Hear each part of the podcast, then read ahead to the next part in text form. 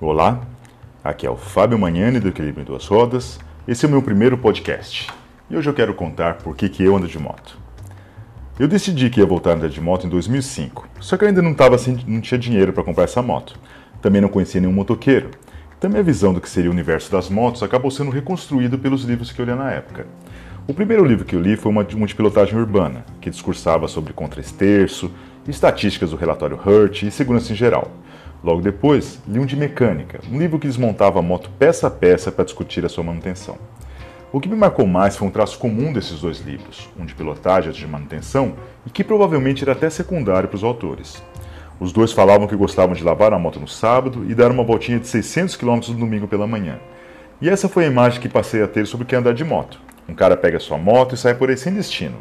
Sem necessariamente parar em lugares bonitos, sem comer, sem nada demais. Só pela estrada. Isso entrou em consonância com a minha experiência juvenil. Desde que tive minha primeira bicicleta, uma monareta, andava sempre no máximo que me permitiam. Se deixava ir até a Avenida Central, ficava perambulando todos os dias até aqueles limites. Até que um dia, já com a minha Monarch Super 10, daí eu já era adolescente, eu peguei a estrada. Vivia andando pelas cidades da região. Depois, quando mudei para Florianópolis, levei a minha Super 10 para rodar por toda a ilha. Nem me lembro de quantas vezes tive que voltar com o pneu furado para casa, empurrando, de trem, de Kombi.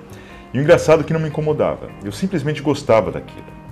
Então esse negócio de andar de moto era a mesma coisa que tinha feito a minha infância e juventude toda? Legal. Depois desses dois livros, peguei meio que em sequência três outros sobre viagens de moto ao redor do mundo, de 32, de 1973 e de 2004. Traço comum? Todos eles eram grandes amadores. Caíam em buracos, cometiam erros mecânicos patéticos, se perdiam distraídos. Então esse negócio de andar de moto era possível para qualquer um? Legal. Depois acabei lendo mais um montão de livros sobre motoqueirismo e essa visão, construída pelos livros, acabou nunca deixando a minha mente. Mesmo com o passar do tempo, com a chegada dos amigos reais, com a compra da moto real, para mim, essa história toda de andar de moto sempre foi pela mesma razão, que é a que se segue. Um carinha, um carinha qualquer, sem habilidade nenhuma, acorda pela manhã, liga sua moto e fica 6, 8, 10, 12 horas em cima dela. Quando volta para casa, não tem muito o que contar sobre onde, onde parou, o que aconteceu, quem conheceu, o que comeu. Dentro da sua cabeça, só um pensamento. Eu daria tudo para estender mil vezes esse dia, para acordar todos os dias fazendo exatamente a mesma coisa. Só isso. Só isso?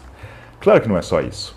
Andar de moto é rodar sob o olhar apaixonado da lua cheia, é ser recebido pelo amigo sol nascente te desejando um bom dia, é ser abraçado pela chuva, é ser acariciado pela ventania, é argumentar com os trovões, é passar por buracos, é passar frio, é curtir a adrenalina das acelerações no tráfego, é cansar o corpo, é seguir em frente, porque logo ali na frente, quando o sol se pôr, estarão como sempre as estrelas, tuas eternas companheiras. Andar de moto é viver. Quando alguém compara a tecnologia, a potência, o peso, o tamanho e a utilidade de um carro mil com uma moto com metade dessa cilindrada, fica abismado como podem custar a mesma coisa. Como pode uma moto mirrada daquela, que só tem um motor e mais nada, custar a mesma coisa que um carro que te protege da chuva, do vento, do sol, de batidas, de assaltos, leva quatro pessoas, transporta compras e tudo mais? Mas quando outra pessoa vê a sensação de liberdade, a aceleração, o prazer, o estilo, então, ao contrário, fica abismada como um carro tão sem graça pode custar tanto quanto aquela maravilha em duas rodas que pode ser a expressão de uma vida. Eu posso ser bobo, mas, por pior que seja do ponto de vista financeiro, eu não consigo achar alto o preço da moto. Quando eu fico imaginando como a minha vida seria sem graça com um carro, acho que a moto custa é pouco. Pode até ser coisa de maluco, mas eu tenho o costume de conversar com a minha moto durante as viagens. Conversa mesmo, nos dois sentidos. Bem, ouvir a moto acho que é até natural. Todo motoqueiro fica prestando atenção no que a moto está dizendo. Se está com alguma peça batendo, se está com o motor engasgando, com um ronco diferente. Mas, além de ouvir a moto, eu também falo com ela. Converso sobre o nosso destino do dia, mostro algum lugar bonito no horizonte, conto uma história sem importância e dou até um tapinha no tanque dela depois que conseguimos passar por algum desafio. Dependendo do dia, até faço uma cantoria para ela. Um psicanalista diria que estou fazendo uma projeção, ou sei lá, talvez uma transferência, que no fundo estou falando com o meu eu interior. Um lógico diria que estou sendo irracional, pois a motocicleta não tem sensores de som. Um religioso diria que estou falando com algum deus da ordem, pedindo proteção contra o caos. Bem, talvez o motoqueirismo seja a procura da união da ordem com o caos. Não o domínio de um sobre o outro, mas a união mesmo. E eu, que não vejo as quebras como eventos necessariamente ruins e também não tenho nada contra o caos ou contra a ordem, não teria nada a pedir. Só vou conversando mesmo, como se fosse uma mulher que você tem a impressão ter amado a vida toda. É claro que andar de moto tem um lado bom e outro ruim. Se fosse só bom, todos andariam. Se fosse só ruim, não venderiam nenhuma moto sequer. O lado ruim é fácil falar. Todo motoqueiro ouve a lista todos os dias. A moto é perigosa, barulhenta, de baixo poder de revenda, fácil de ser roubada, pouca capacidade de carga, traz consigo o estigma da marginalidade inevitavelmente suja seus passageiros. Eu concordo com tudo, mas é questão que as vantagens superam os pontos negativos. O ponto mais fácil de rebater é esse negócio de que você se suja muito quando anda de moto, ou então que tem que ficar colocando e tirando a capa toda vez que muda o clima. Andar de moto é como fazer amor. Você tem que tirar a roupa para depois colocar de novo. Fica todo suado, cansado e sujo, mas vale a pena. Uma moto não é um amiguinho um bibelô. Não é uma mulher que tenta te domesticar ou te eliminar a libido. Não. Uma moto é uma amante que te faz crescer, viver, que te faz se tornar quem você realmente é. Mas agora falando sério, bem, eu estava falando sério antes sobre fazer amor. Não tenho intenção de proselitismo. Sei muito bem que para algumas pessoas não vale a pena andar de moto. Calor, frio, medo e perigo. Não quero convencer ninguém, só quero dizer porque eu ando de moto. A razão mais pragmática da moto é a acessibilidade. Você estaciona em qualquer lugar, anda na terra, em buracos ou no meio do trânsito. Vai para lugares onde os carros não vão. Vai até pertinho do mar, sobe em montanhas, entra no quintal das pessoas para tomar água. Mas acho que há coisas bem mais importantes que isso. No silêncio do seu capacete, você fica em contato com seu mundo interior. Sozinho na estrada, tornado irreconhecível pela vestimenta, não há nada a provar para ninguém. Você pode rir sozinho, cantar desafinado, pensar nas mais loucas fantasias ou, acima de tudo, aprender a conviver com você. Lá não há como se proteger de você mesmo usando estímulos externos como a TV e os livros, a companhia de outras pessoas ou o trabalho incessante. É você e você, goste do que está vendo ou não. Paradoxalmente, a moto é o local onde você também tem um contato muito forte com o mundo externo, mas não o mundo artificial da sociedade, com suas cobranças e expectativas. O piloto tem contato com o vento, os raios solares, a visão do horizonte, o cheiro do mato, o calor do asfalto, com as forças da gravidade e da inércia. Essa experiência direta com o mundo real, junto com o contato com o eu verdadeiro, é que faz com que a experiência de andar de moto seja viciante. O que pode ser perigoso. Andar de moto não deve ser usado para escapar do mundo do dia a dia. Andar de moto tem que ser um aprendizado para mudar o mundo. Isso tanto através do autoconhecimento quanto da visão do mundo real, sem os filtros sociais. Tem um outro aspecto de andar de moto que me traz certo prazer, mas que às vezes acho ser um pouco doentio. É que andar de moto, arriscando a sua vida, com uma roupa toda diferente, certamente destaca você das outras pessoas, por bem ou por mal. Você se sente diferente sendo um motoqueiro. Penso que esse sentimento tem que ser muito bem trabalhado. Se você usa essa imagem de motoqueiro para humildemente inspirar as outras pessoas a darem mais valor para o que realmente importa, então tudo bem. Mas se essa imagem é usada para desprezar os outros, amedrontar, afastar, diferenciar ou rebaixar, então tudo vai por água abaixo. Se o motoqueirismo for usado como símbolo da rebeldia, algo vai errado. Se for usado como símbolo da liberdade, liberdade até para não gostar de motos, então estamos no caminho certo. Rebeldia nem sempre é a mesma coisa que liberdade, embora tente usar essa roupagem. Algumas pessoas, seja no motoqueirismo ou fora dele, usam a imagem da rebeldia para defender as guerras, o preconceito, o ódio, a discriminação, a imutabilidade da hierarquia social, o seguimento cego às regras, a violência, a ignorância e o crime. São rebeldes extremamente conservadores. Tenhamos cuidado com essa armadilha.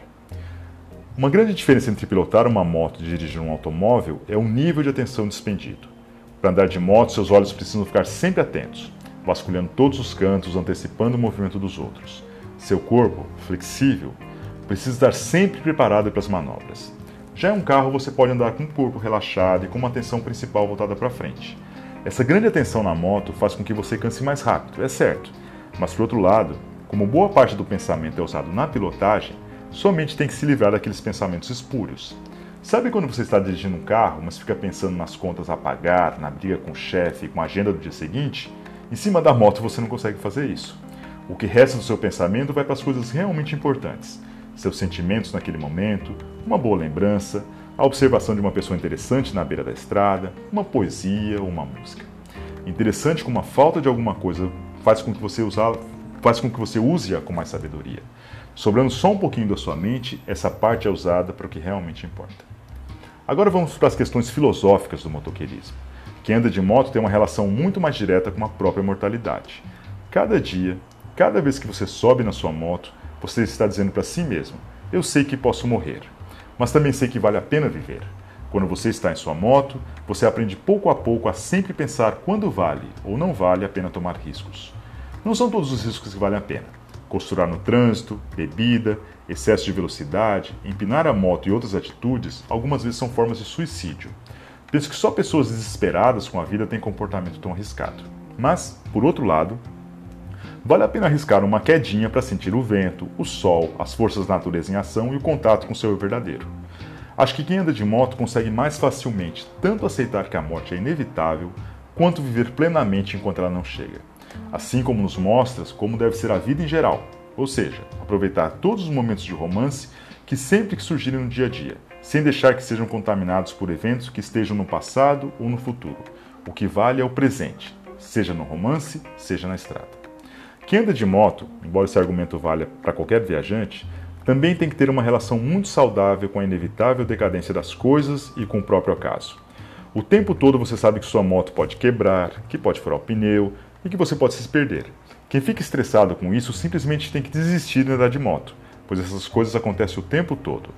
Mas quando você aceita, então sim a viagem fica mais rica.